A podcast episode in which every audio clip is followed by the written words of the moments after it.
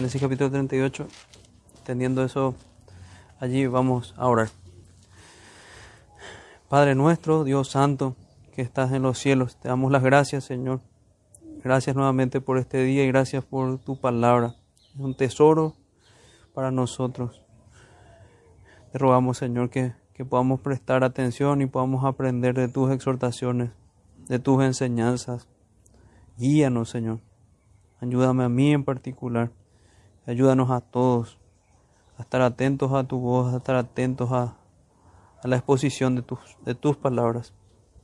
A ti te rendimos este tiempo, Señor. Y oramos en el nombre de Jesús, nuestro bendito Salvador.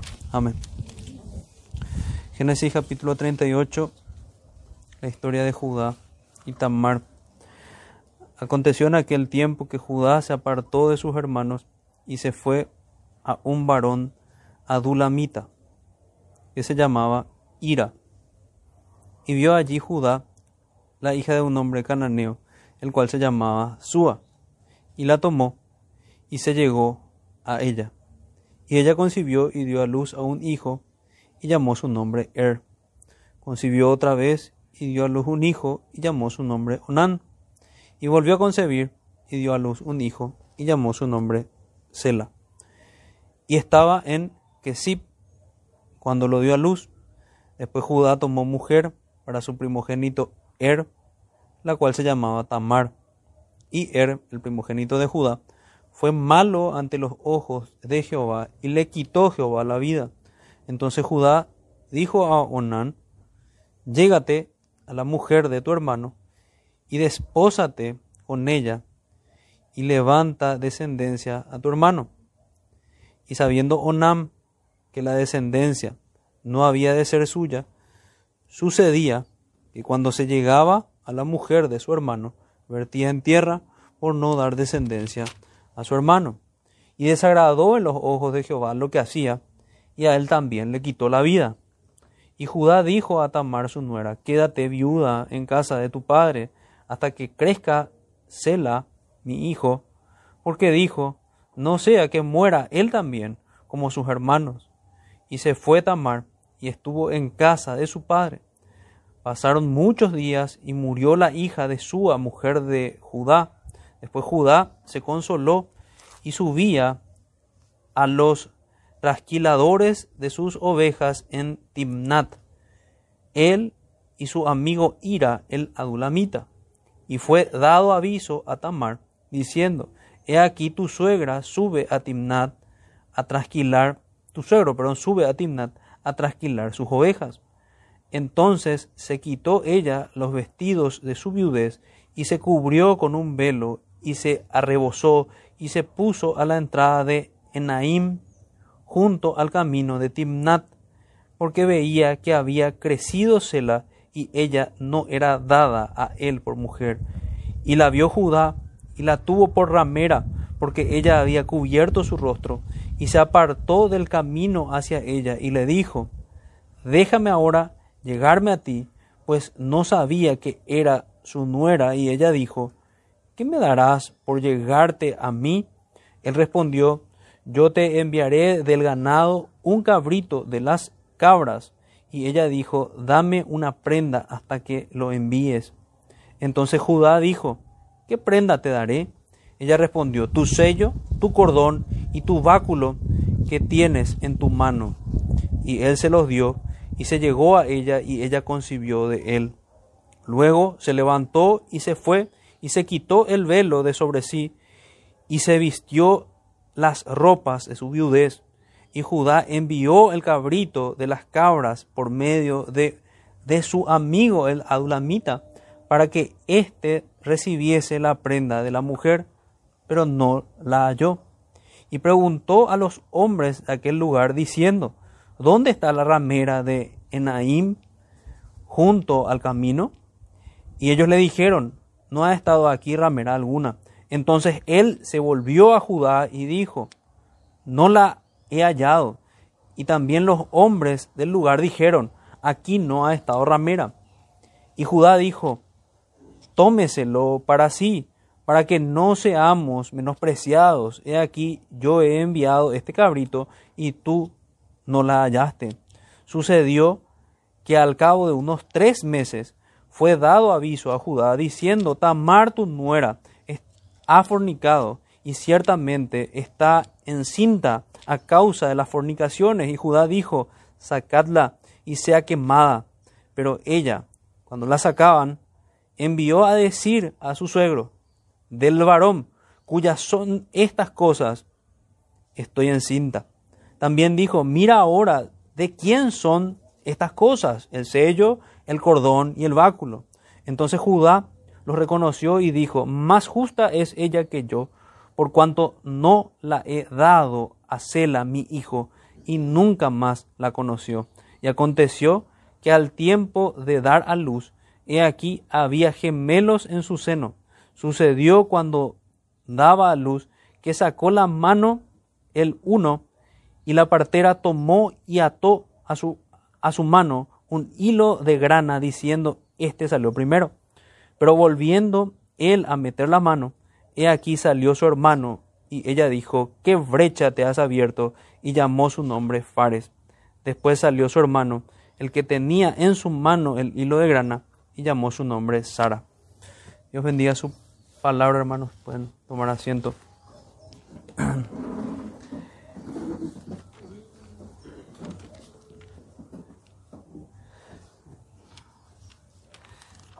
La historia es tan llamativa que que bien la podríamos ver en algún noticiero tal vez, ¿verdad?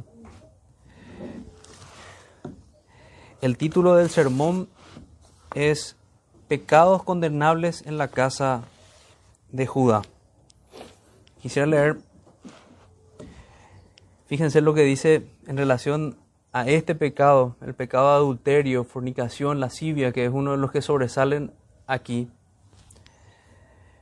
o pecados que tienen que ver con la falta de honra hacia, hacia, el matrimonio. Recordemos que Hebreos nos dice que honroso sea en todos el matrimonio, porque a los fornicarios y a los adúlteros los juzgará Dios. Pero eso, tiene que ver también con el trato de estima que debería tener el matrimonio.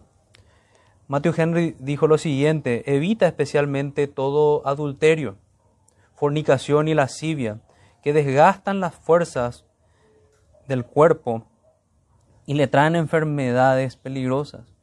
No entregues tus caminos, tus afectos, tu conversación a lo que destruye a los reyes. Él está comentando Proverbios 31, que ha destruido a muchos, que ha dado tal conmoción al reino, hasta del mismo David en el asunto de Urías.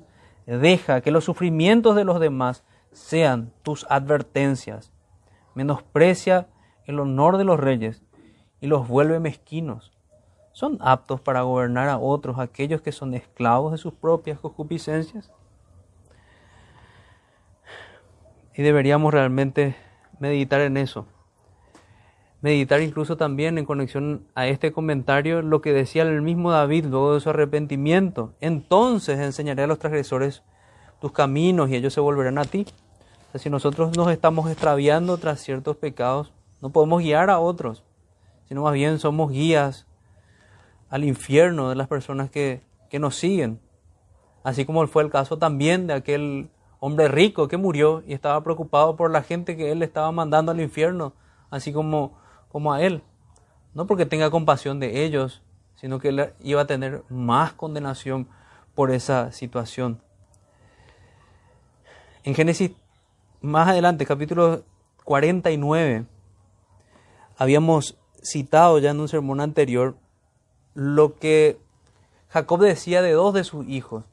Decía de, Simeón y de Leví, mi alma no se junte en su compañía. Creo que el, mismo sentir, el mismo corazón podemos tener nosotros de este pecado, de estos pecados que vemos en la casa de Judá. Y digo en la casa de Judá porque no solamente el pecado de Judá, es el pecado de Judá, es el pecado de Er, es el pecado de Onam, es el pecado de todos ellos.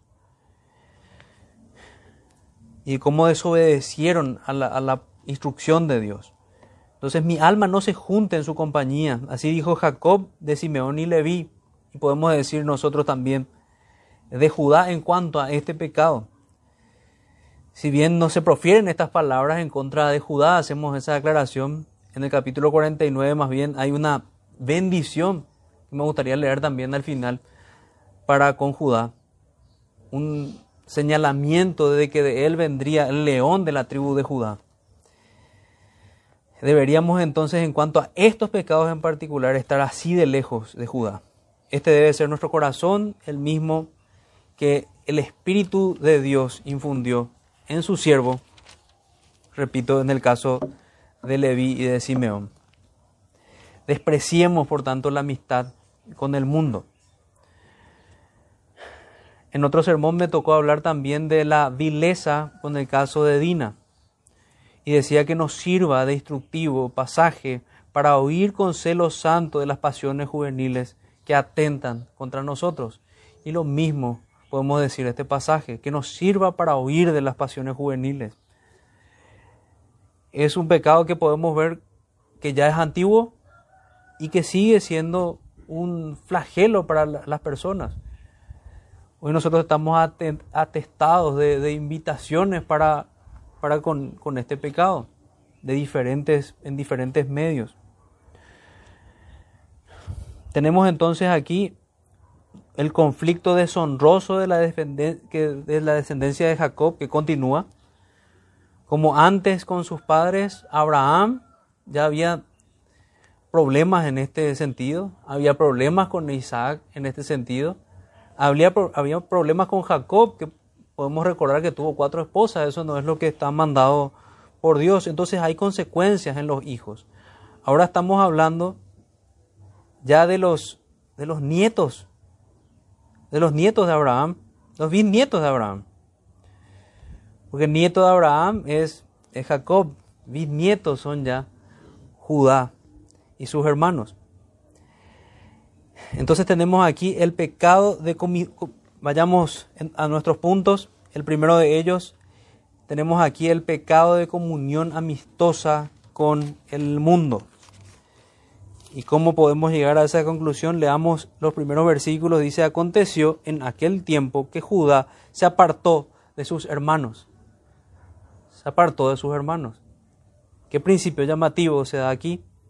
El que se aparta, su deseo busca, dice el texto bíblico, busca sus pecados.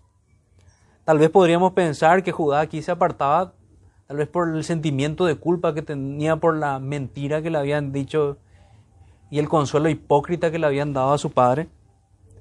Pero lo que sí que podemos ver que se apartó y que hizo amistad íntima con el mundo. Dice, aconteció en aquel tiempo que Judá se apartó de sus hermanos. Hago una aclaración aquí porque tal vez alguno podría confundirse que dijimos que a partir de aquí empezaba la historia de José. Sigue siendo el personaje principal a lo largo de los capítulos José, pero aquí tenemos como una pausa. Alguna relación con la historia que sigue José, algunas relaciones con la historia que sigue José podemos encontrar. Podemos encontrar, por ejemplo, qué bueno les fue a ellos ir a Egipto. Y digo esto porque los egipcios no iban a tener comunión con ellos porque eran pastores de ovejas. En cambio, estando en Canaán, ellos, en el caso de Judá, estaban teniendo comunión, amistad íntima con esta persona que se llama Ira. Se casa con una cananea. O sea, está desobedeciendo la, la palabra de Dios. Y otra conexión que podemos ver que mientras que vemos a Judá tropezando en inmoralidad sexual, en el capítulo que nos toca, en el 39, el capítulo posterior, vamos a ver que, José huye de este pecado, que es la manera en la cual se debe resolver el asunto. Entonces, habiendo dicho esto, vayamos de lleno a esta historia triste de los pecados de Judá. Entonces aquí el pecado de comunión amistosa, decíamos, con el mundo, desobedeciendo lo que dice la palabra en Santiago 4.4, Santiago 4:4 dice que el que quiera ser amigo del mundo se constituye enemigo de Dios. Y aquí Judá no solamente quiso serlo, sino que se convirtió en amigo del mundo pecaminoso. Dice que Judá se apartó de sus hermanos y se fue a un varón adulamita, que quiere decir que es de Adulam, de la zona de, de Canaán, que se llamaba Ira. Y vio allí Judá la hija de un hombre cananeo, el cual se llamaba Sua. El hombre, el padre de esta mujer que no se conoce su nombre, se llamaba Sua y la tomó y se llegó a ella. Fíjense la manera en la cual él toma esposa. Tanto dedicamos nosotros a explicar la manera en la cual un cristiano debe escoger a, su esposa, que debes el cuidado que tuvo Abraham para con Isaac, por ejemplo, si recordamos que manda a su siervo para que busque de su familia, que es el mismo principio que encontramos en nuestra confesión, en el capítulo del matrimonio, les leo los, los cuatro artículos que están aquí, dice, el matrimonio ha de ser entre un hombre y una mujer. No es lícito para ningún hombre tener más de una esposa, ni para ninguna mujer tener más de un marido.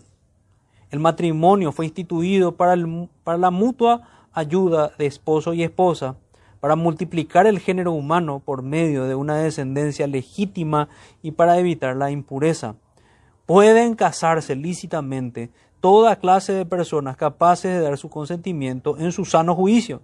Sin embargo, es deber de los cristianos casarse en el Señor y por tanto los que profesan la verdadera fe no deben casarse con incrédulos ni idólatras, ni deben los que son piadosos unirse en yugo desigual, casándose con los que sean malvados en sus vidas o que sostengan herejías condenables. El matrimonio no debe contraerse dentro de los grados de consanguinidad o afinidad prohibidos en la palabra, ni pueden tales matrimonios incestuosos legalizarse jamás por ninguna ley humana, ni por el consentimiento de las partes, de tal manera que esas personas puedan vivir juntas como marido y mujer. Clarita la confesión y contundente también en lo que declara. Y estos principios estaban presentes también en el Antiguo Testamento. Algunos se equivocan también en ese tipo de interpretación y dicen, no, había otro tipo de principios para el Antiguo Testamento y otro tipo de principios para el Nuevo. Son los mismos. El Dios que tenemos es el mismo. Y los principios siempre apuntan a, al Edén. Dejará el hombre a su padre y a su madre y se unirá a su mujer en singular. Entonces, tenemos ahí el modelo, debía ser, en este caso, al buscar de su familia, lo que estaba buscando es que esté en la fe, que sea de los hijos de, de Abraham, que sea de los hijos de una descendencia piadosa, cosa que no hizo Judá, cosa que no hizo Judá. Judá abandonó la influencia de su padre piadoso, número uno, lo que él hace aquí. Digamos que es como un hijo, como aquel hijo pródigo que describe el Señor en, la parábola, se aparta de, la familia de su padre. Judá hizo amistad con este adulamita, que es Ira. Más adelante dice que era su amigo.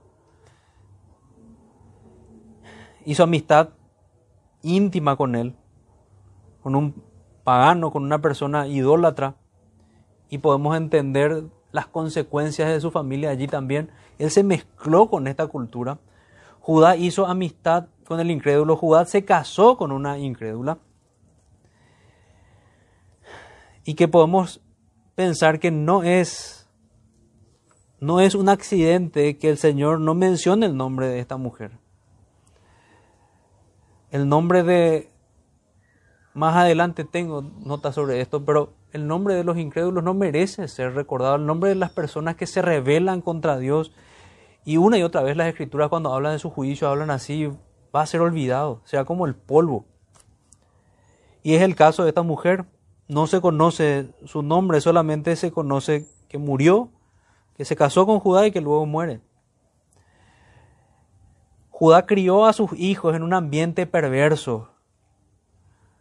Nos, podría hacer recordar también a los hijos de Eli, hijos que también reciben juicio de Dios. Nos podría hacer recordar también a los hijos de Aarón, que de la presencia de Dios, fuego de, Dios los consume.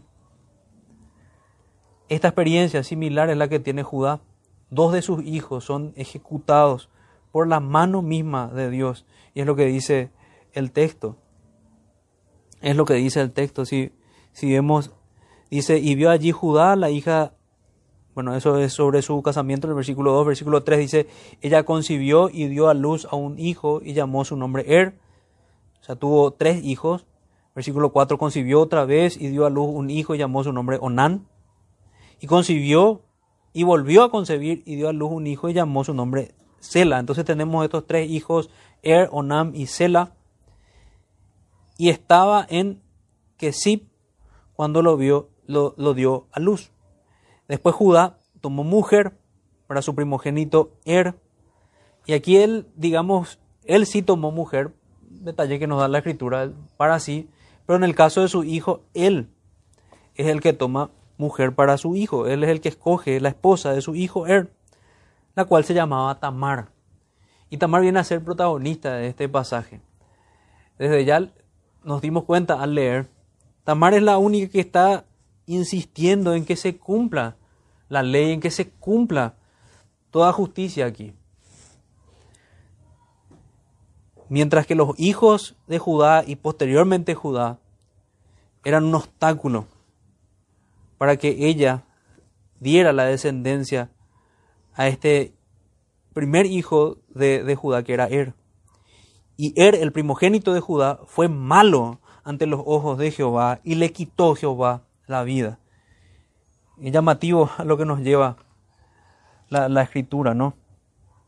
Entonces, cerrando este primer punto, decía al principio que le era mejor estar en Egipto que en Canaán, habiendo visto la terrible comunión a la que fue llevado Judá, porque en Egipto, y conociendo la historia, ellos no tenían esa familiaridad por ser pastores de ovejas, ellos eran despreciados. Podríamos decir que fue como un remedio que Dios aplicó para que la perversión de este pueblo no sea mayor, el llevarlos a Egipto en ese tiempo. En el segundo punto podemos decir aquí un pecado condenable no conocido el pecado de Er, con pena de muerte. Con pena de muerte. En primer lugar, entonces vimos el pecado de comunión amistosa con el mundo. En segundo lugar, vemos un pecado condenable que no conocemos cuál es. Podemos pensar que está relacionado con, con la inmoralidad sexual también, porque es el caso de su hermano. Pero simplemente el Señor en su palabra nos dice, y vuelvo a leer, Dice, y Er, el primogénito de Judá, fíjense, fue su primer hijo, fue malo ante los ojos de Jehová y le quitó Jehová la vida. Qué responsabilidad grande también tiene Judá en esto, porque él fue el que lo, lo crió en esta cultura pecaminosa y terminó dando a luz un hijo perverso, un hijo conducido al infierno. El apóstol Pablo hace referencia que hay pecados que ni aún se nombran entre los santos. Podríamos pensar que es así en el caso con, con Er, porque ni las mismas escrituras mencionan este pecado. Hay pecados terribles mencionados en las escrituras, pero la escritura guarda silencio en cuanto al pecado de Er, diciéndonos simplemente, y es suficiente la nota de condenación, que esta persona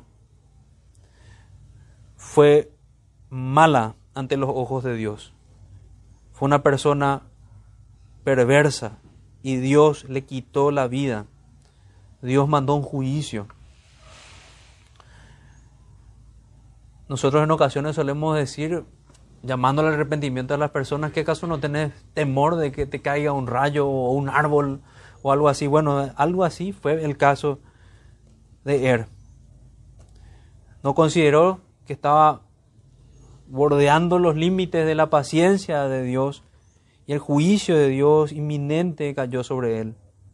Dios conoce los secretos de los hombres, no debemos engañarnos y no debemos nosotros juzgar con, con esos límites. Si hay pecados, que a lo mejor como el caso de Er, son secretos para los hombres, no son secretos para Dios, Dios los conoce. Y la paga del pecado es la muerte. Y la maldad impenitente acelera ese, esa ejecución. En el evangelismo le decíamos a una persona que su caso era como un convicto, que se estaba escondiendo nada más o que el, juez todavía no había llegado a, a arrestarlo. Y ese es el caso de todos los impenitentes. Con la diferencia de que el juez no los está buscando, el juez ya sabe dónde están. El juez está teniendo paciencia para que se arrepientan. Y esa paciencia debería conducirlos al arrepentimiento, pero no lo hace. Y no fue así con el caso de Er y no es así con el caso de muchas personas. La paciencia de Dios no los conduce al arrepentimiento, por tanto los terminará terminarán tropezando en la ira de Dios. Nadie se atreva a jugar con la paciencia de Dios. Digo nuevamente, si hoy es visto usted o uno de nosotros convicto de pecado impenitente, arrepiéntase sin demora. Es esa la tarea y es esa la misión que deberíamos tener hoy si escuchamos hoy su voz. Nuestro tercer punto es, he aquí, un pecado condenable ya conocido. También pena de muerte. En el caso de él, no conocíamos el pecado, sabemos que es terrible y nos da una solemne advertencia de que Dios va a juzgar los secretos, los pecados secretos, y Dios va a juzgar la impenitencia, Dios va a juzgar el abuso con su paciencia. Pero aquí tenemos el pecado de Onam. Desde el versículo 7 dice, versículo 8, perdón, entonces Judá dijo a Onam, llégate a la mujer de tu hermano. Fíjense cómo Judá manda a Onam que cumpla con un mandato, que cumpla con una, una regla que podemos encontrar en Deuteronomio 25, se, se la conoce como levirato, que era la, la regla para dar descendencia, para que el nombre no sea olvidado, el nombre de este familiar. Entonces, tenemos el versículo 8. Entonces Judá dijo a Onam, llégate a la mujer de tu hermano y despósate con ella y levanta descendencia a tu hermano. Ese era el mandato.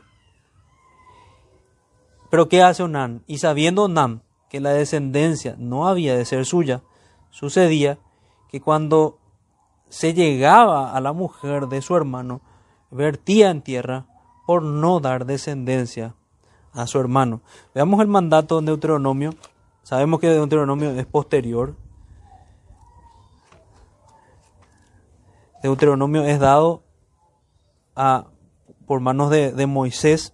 Deuteronomio 25, 5 al 6. Pero fíjense o imaginémonos nosotros a esos israelitas escuchando estas historias y con qué solemnidad debían ellos obedecer a estos mandatos de Dios, porque había juicio de Dios y juicio inminente. Deuteronomio 25, 5 al 6, dice, cuando hermanos habitaren juntos y muriera alguno de ellos y no tuviere hijo, la mujer del muerto no se casará fuera con hombre extraño. Su cuñado se llegará a ella y la tomará por su mujer y hará con ella parentesco. Y el primogénito que ella diere a luz sucederá en el nombre de su hermano muerto, para que el nombre de éste no sea borrado de Israel. O sea, todo podemos pensar que apunta a la promesa, había promesa en la descendencia. O sea, contra todo eso estaba pecando Onam al desobedecer este mandato. Contra eso era lo que estaba el pecando. Un libro de la, escritura que también, digamos que su tema, trata sobre, sobre el cumplimiento de, de este mandato, es el libro de Ruth, en el cual aquel pariente cercano termina siendo vos. Y la mujer piadosa que busca este cumplimiento es Ruth, una moabita que busca, que se vuelve realmente al Señor y que busca dar descendencia, que, que la descendencia continúe. Y en ese ejercicio de fe vemos que de allí viene el Salvador. Al Señor le plació que de allí sea su, su ascendencia. Entonces prosigamos, decimos que aquí tenemos un, un pecado conocido también con pena de muerte, un malvado en contra de la ley de Dios, en contra claramente de las promesas de Dios, de que iban a ser muchos los hijos de Abraham, como las estrellas,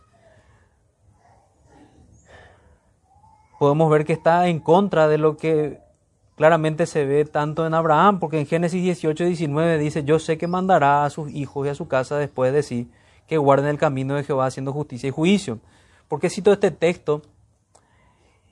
Porque alguno podría decir, pero ¿dónde estaba aquel mandato?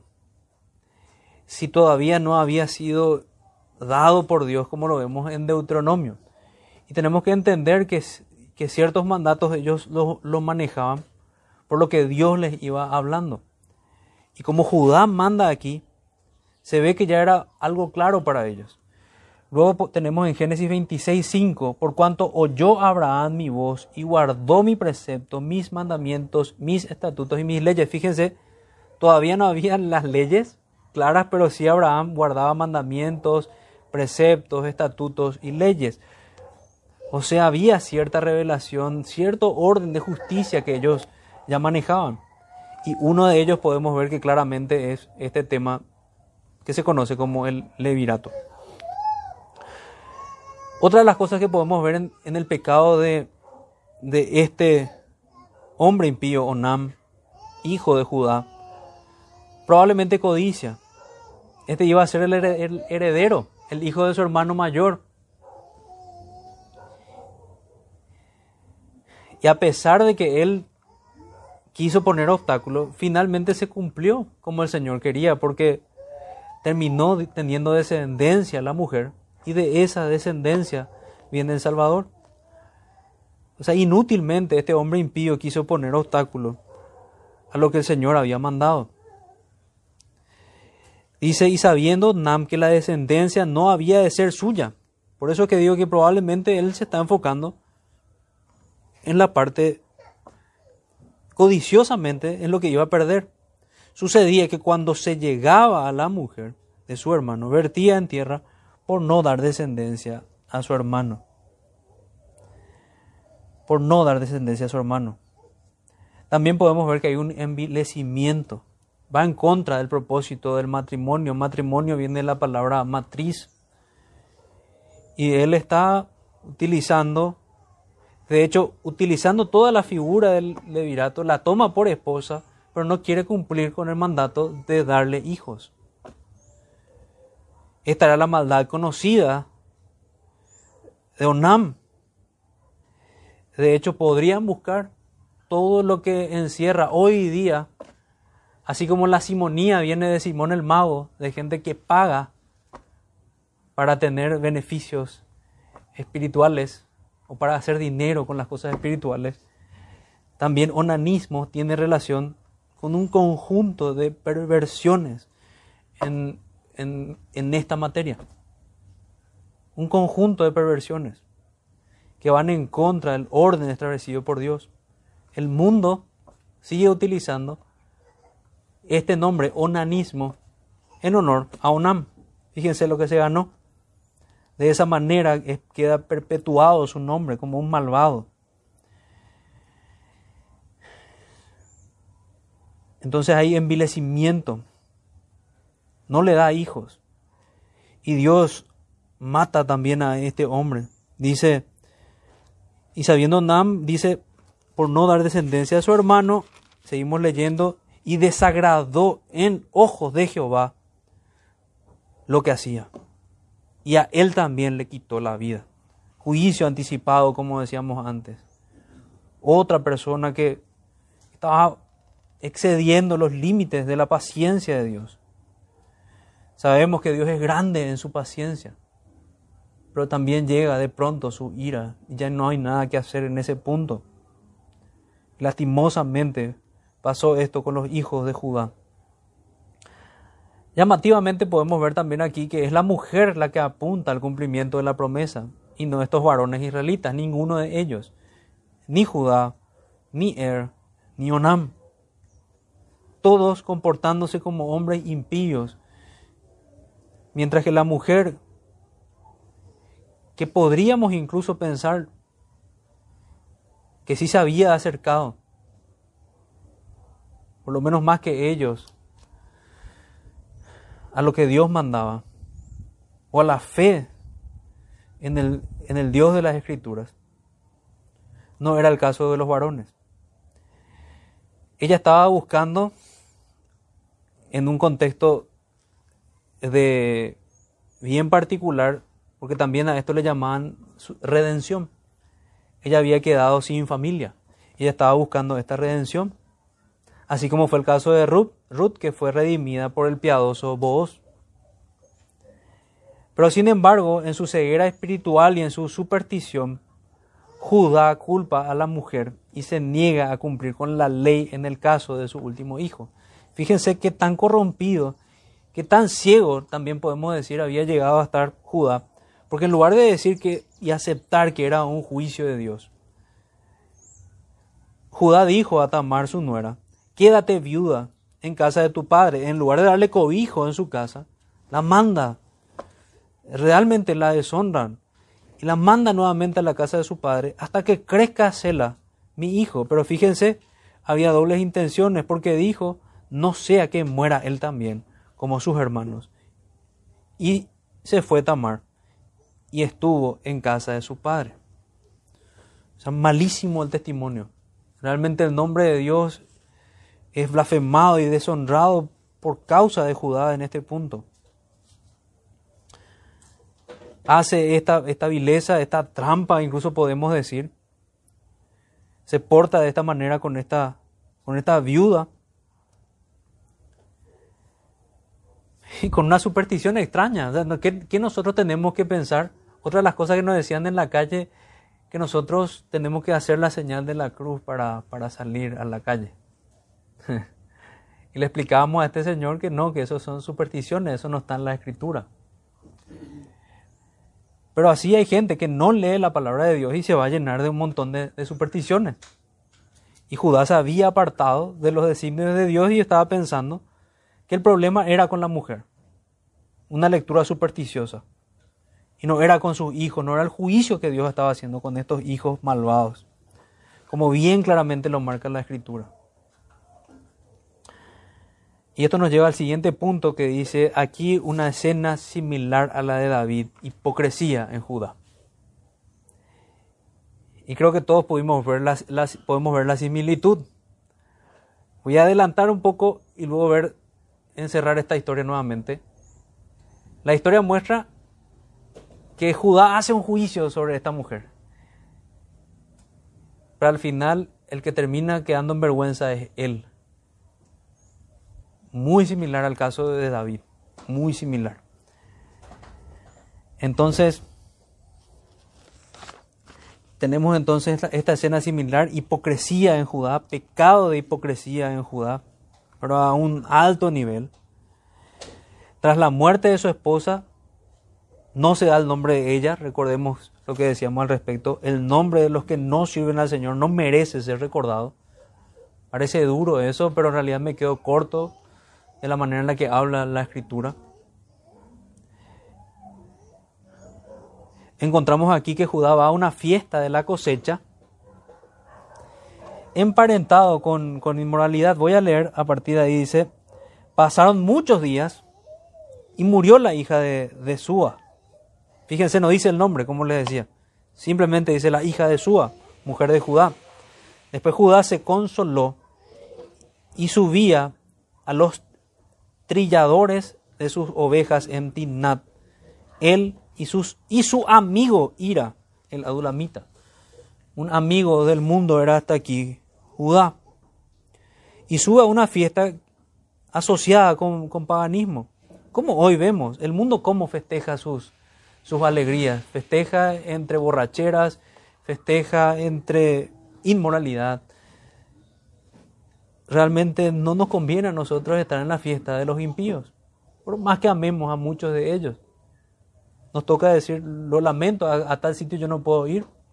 Me toca decir a menudo eso. lo llamativo es que hombres impíos pueden entender esto, pero hombres en las iglesias piensan que sí pueden hacer.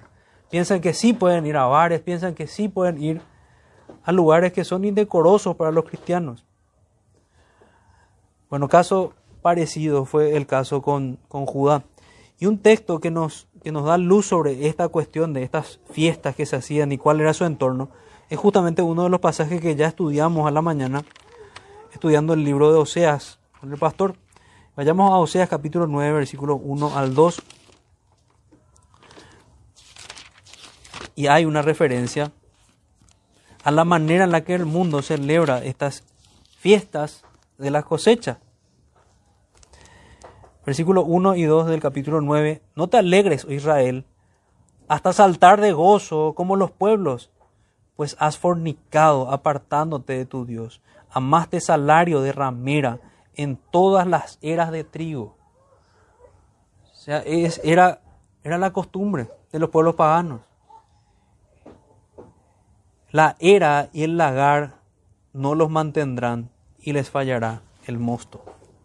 Amaste salario de ramera en todas las eras de trigo. Y como suele decir el pastor, estaba buscando lo que no se le perdió. Un hombre que había que estaba viudo y no fue un accidente que esté buscando una prostituta. Y el texto incluso hace referencia a una ramera del templo, o sea, una ramera destinada a estas cosas paganas, a este tipo de orgías que se hacían en esos templos. Entonces, eso ocurre tras la muerte, va a una fiesta de la cosecha, busca a una ramera que resulta ser su nuera.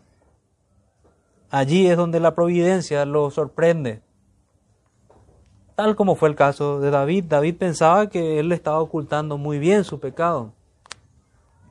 Hasta que aparece el profeta Natán y le dice, le cuenta esta suerte de parábola y le dice que se trataba de él.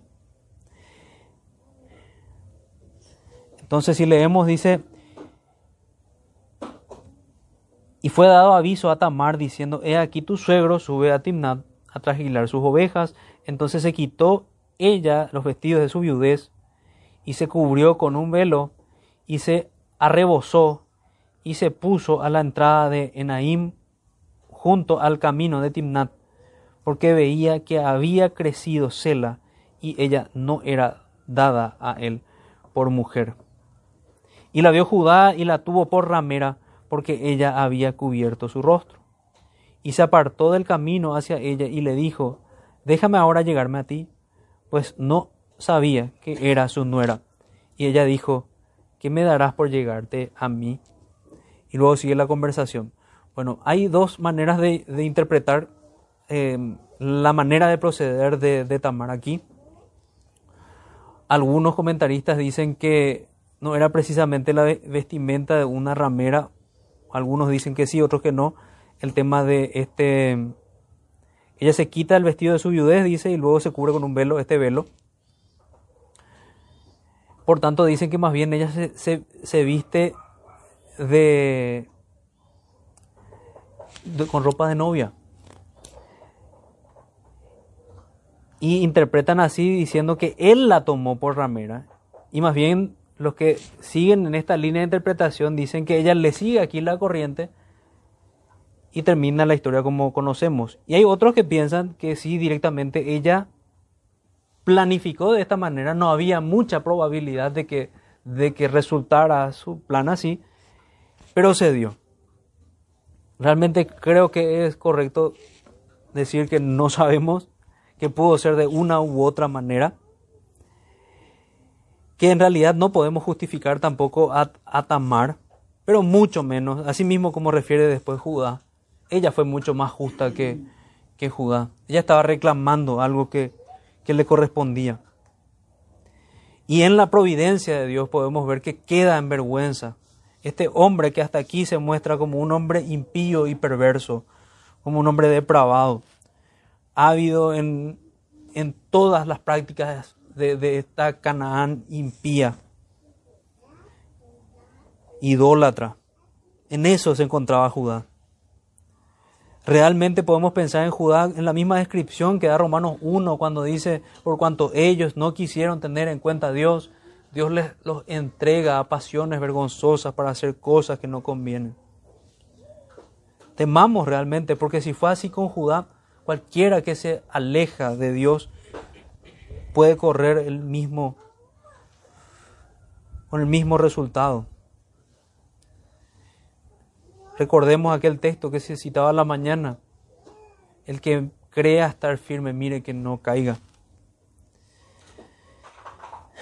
Entonces se da este evento. Él, él, la escritura coloca los énfasis sobre Judá. Él la toma por, por ramera. Y la vio Judá, no dice y se acercó Tamar, sino que la vio Judá y la tuvo por ramera porque ella había cubierto su rostro. Y ahí sí podríamos estar más de acuerdo con aquellos que piensan que sí era una forma de identificarse con una ramera. O sea, ambas formas creo que son, al no tener toda la, todos esos detalles podría, podría interpretarse de una u otra manera. Y se apartó del camino hacia ella y le dijo, déjame ahora llegarme a ti, pues no sabía que era su nuera. Y ella dijo, ¿qué me darás por llegarte a mí?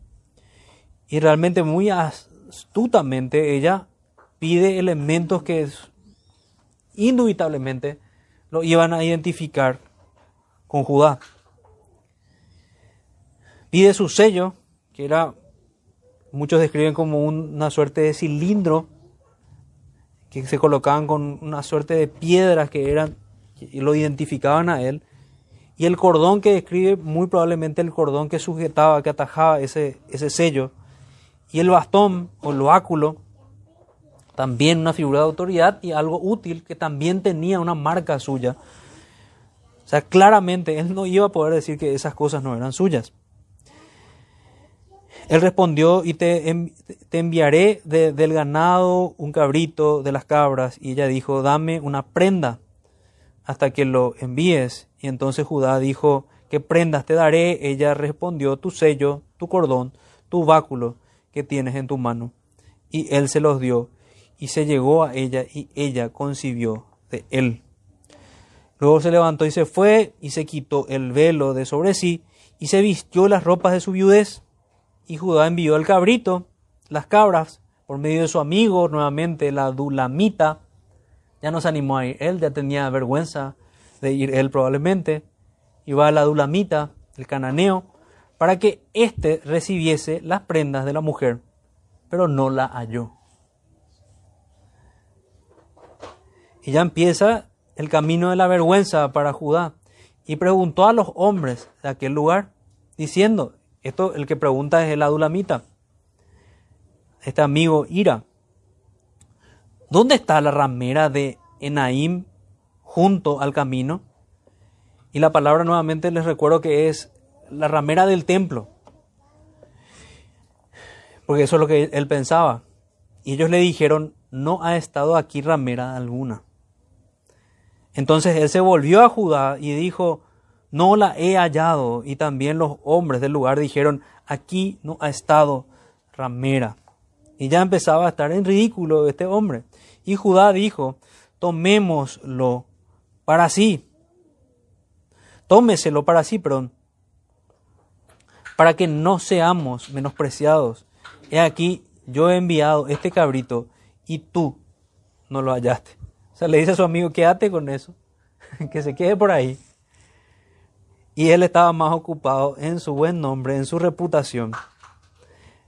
Pero no su reputación como como un creyente, sino más bien en su reputación como un hombre que no quería quedar en vergüenza como un tonto aquí, así como había quedado. Sucedió que al cabo de unos tres meses fue dado aviso que, a Judá diciendo que Tamar su nuera había fornicado. Entonces, esta es la escena que decíamos que es similar a la de David, hipocresía, va a la fiesta de las cosechas, busca a una prostituta que resulta ser su nuera, ella se lleva su sello, su bastón y su cordón. Es como decir, mira, tenemos las grabaciones, vos estuviste ahí y no tenés forma de negar que estuviste en aquel sitio, ¿verdad? Y luego llega a esta situación, está embarazada, muy similar, entonces se, él está como un juez prácticamente allí delante de ella. Y él dice que ella debe morir quemada en una hoguera. Entonces Tamar, tu nuera, ha fornicado y ciertamente está encinta a causa de las fornicaciones. Era cierto, ¿no? Y Judá dijo, sacadla y sea quemada. Pero miren lo que ocurre, mientras que ella está siendo sacada de su casa, pero ella cuando la sacaban, envió a decir a su suegro, del varón cuyas son estas cosas, estoy encinta. También dijo, mira ahora de quién son estas cosas, el sello, el cordón y el báculo. O sea, en su juicio, él se encuentra también siendo culpable. Fíjense cómo vemos otra vez este orden de lo que posteriormente es revelado en Levítico. Y ya ellos lo tenían revelado la manera de hacer el juicio. En Levítico 21, 8 al 9, establece que el juicio para la inmoralidad de las hijas de los sacerdotes, por haber profanado su llamamiento, era ser quemadas. No simplemente ser apedreadas, como era el caso muchas veces, sino que era ser quemadas. Vamos a Levítico 21, 8 al 9. Levítico 21. Levítico 21, 8 al 9 dice, le santificarás por tanto, pues el pan de tu Dios ofrece, santo será para ti, porque santo soy yo Jehová que os santifico. Y la hija del sacerdote, si comenzare a fornicar, a su padre deshonra, quemada será al fuego. Iba bien con el juicio, estaba bien instruido Judá. Pero lo que, en lo que fue expuesto aquí fue en su hipocresía, porque el mismo juicio merecía él, similar a lo que pasa con el Señor cuando van y le llevan a esta mujer, porque la querían apedrear, y él dice, el que esté libre de pecado, que tire la primera piedra. Muchos acusan allí que muchos en sus conciencias se vieron culpables del mismo pecado. Iban a apedrear a una mujer, pero en la ley debían ser apedreados ambos. Y así salvó el Señor esa situación difícil en la que le pusieron, porque no les era dado a los israelitas establecer penas, penas capitales. En esa época, estando bajo el yugo de Roma. Entonces, volviendo a nuestro punto, él declaró hipócritamente el juicio de hoguera, juicio a la inmoralidad de los hijos de las hijas de los sacerdotes, por haber profanado su llamamiento, pero el que había profanado el llamamiento santo de Dios era él mismo. Y él termina aquí dándonos pie a pensar en su arrepentimiento. Más justa, dice, más justa es ella que yo podríamos realmente pensar que fue el principio del arrepentimiento de sus pecados. Judá ya es visto posteriormente, porque luego en el capítulo 39 ya vamos a ver de, vuelta a, José, pero ya es visto nuevamente con, con sus hermanos. Entonces, Judá los reconoció y dijo, más justa es ella que yo, por cuanto no la he dado a Sela, mi hijo. Y aquí reconoció su pecado, confesó su pecado y nunca más la conoció. Quiere decir que nunca más estuvo con ella. Y aconteció que al tiempo de dar a luz, y aquí sí ya una referencia que nos apunta al Salvador, y una de las razones principales de por qué debemos ver que este pasaje, si bien es muy duro, muy difícil y terrible en los pecados que, que se nos narran, ¿cuál es la, la importancia en relación al, al Salvador? Porque de esta familia viene nuestro Señor.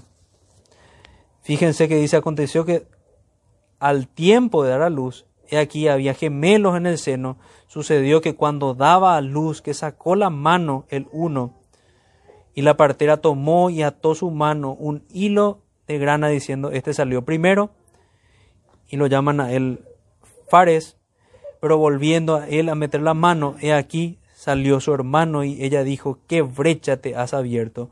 Y llamó su nombre Fares. Después salió su hermano, el que tenía en su mano el hilo de grana, y llamó su nombre Sara. Y nosotros sabemos que de la línea de Fares es que viene David y posteriormente el hijo de David, que es nuestro Salvador. De aquí vino el Salvador, el león de la tribu de Judá. Y aquí ya vamos terminando y quiero leerles cuál es la profecía que termina dando en, digamos, en sus últimos suspiros. Judá, digo, perdón, Israel, que es Jacob, acerca de Judá. Capítulo 49, versículo 8, dice, Judá te alabarán tus hermanos, tu mano en la cerviz de tus enemigos, los hijos de, de tu padre se inclinarán a ti, cachorro de león, Judá, de la presa subiste, hijo mío, se encorvó, se echó como león, así como león viejo, ¿quién lo despertará? No será quitado el cetro de Judá, ni el legislador de entre sus pies, hasta que venga Silo, y, él se, y a él se congregarán los pueblos, atando a la vid su pollino, y a la cepa el hijo de su asna. Lavó en el vino su vestido, y en la sangre de uva su manto, sus ojos rojos del vino y sus dientes blancos de la leche. Claramente nosotros que conocemos lo que describe Apocalipsis de la venida del Señor está hablando de nuestro Señor. El Salvador entonces viene de aquí, de esta familia, el esposo que vino a redimir a su iglesia de sus pecados, dándole una familia, es Cristo a pesar de nuestros pecados, por el puro afecto de su voluntad. Es eso lo que podemos subrayar también aquí. Eso es la gracia del Señor, por el puro afecto de su voluntad. Él nos da salvación, Él nos da promesas, Él nos da redención y santificación a todos los que somos suyos. Ese es el consuelo que podemos tener. Nadie se consuele en ver la similitud con estos pecados, sino más bien tema ser como Er o ser como Onam. Consuélese, sí, en ver su arrepentimiento, en confesar su maldad y abandonarla, en dejarla definitivamente, en ver que hay oportunidad para el arrepentimiento. En eso debemos consolarnos. Si estamos en pecados similares a los de Judá, aún hay esperanza, porque aún podemos arrepentirnos. Y hoy tenemos este llamado al arrepentimiento. Y cada día del Señor nos toca realmente escuchar que Dios nos llama a arrepentirnos de nuestros pecados. Y es esa la razón por la que se debe hablar duramente del pecado. Porque si no, no vamos a entender la urgencia y la necesidad del arrepentimiento. Entonces en esto, en el arrepentimiento debemos consolarnos. Escuche hoy, obedezca este llamado al arrepentimiento. No tenga paz si es el amigo del mundo y de sus pecados. Si usted ama su, su pecado y las cosas de este mundo, no ama al Señor. Tema ser como Judá un guía al infierno de aquellos de quien debió ser su sacerdote. Y terminando, hermanos, les leo un llamado al arrepentimiento que nos va a tocar estudiar en, el estudio de Oseas, en el último capítulo. Así nos dice el Señor, vuelve, oh Israel, a Jehová tu Dios, porque por tu pecado has caído. Llevad con vosotros palabras de súplica y volved a Jehová y decidle, quita toda iniquidad y acepta el bien y te ofreceremos la ofrenda de nuestros labios. Y allí ya no serán hipocresía. ¿Quién es sabio para que entienda esto y prudente para que lo sepa? Porque los caminos de Jehová son rectos y los justos andarán por ellos, mas los rebeldes caerán en ellos. Oremos hermanos para finalizar este tiempo. Amado Señor, Padre nuestro, te damos las gracias por tu palabra, te damos las gracias porque en tu palabra tenemos tanto exhortación como esperanza. Te pedimos, Señor, que cada uno de nosotros pueda ser obediente para acercarse confiadamente a tu trono de gracia, para recibir ese socorro, para recibir ese perdón que necesitamos. por pecar contra ti. Perdónanos, Señor, y ayúdanos a serte fieles. Que ninguno de nosotros, te pedimos por favor, sea un guía al infierno a otras personas y mucho menos a nuestros hijos. Ayúdanos a temer, Señor, la manera en la que nos conducimos y las terribles consecuencias que tienen conducirse mal. Ayúdanos, por favor, Señor. Te rogamos en el nombre de Jesús. Amén.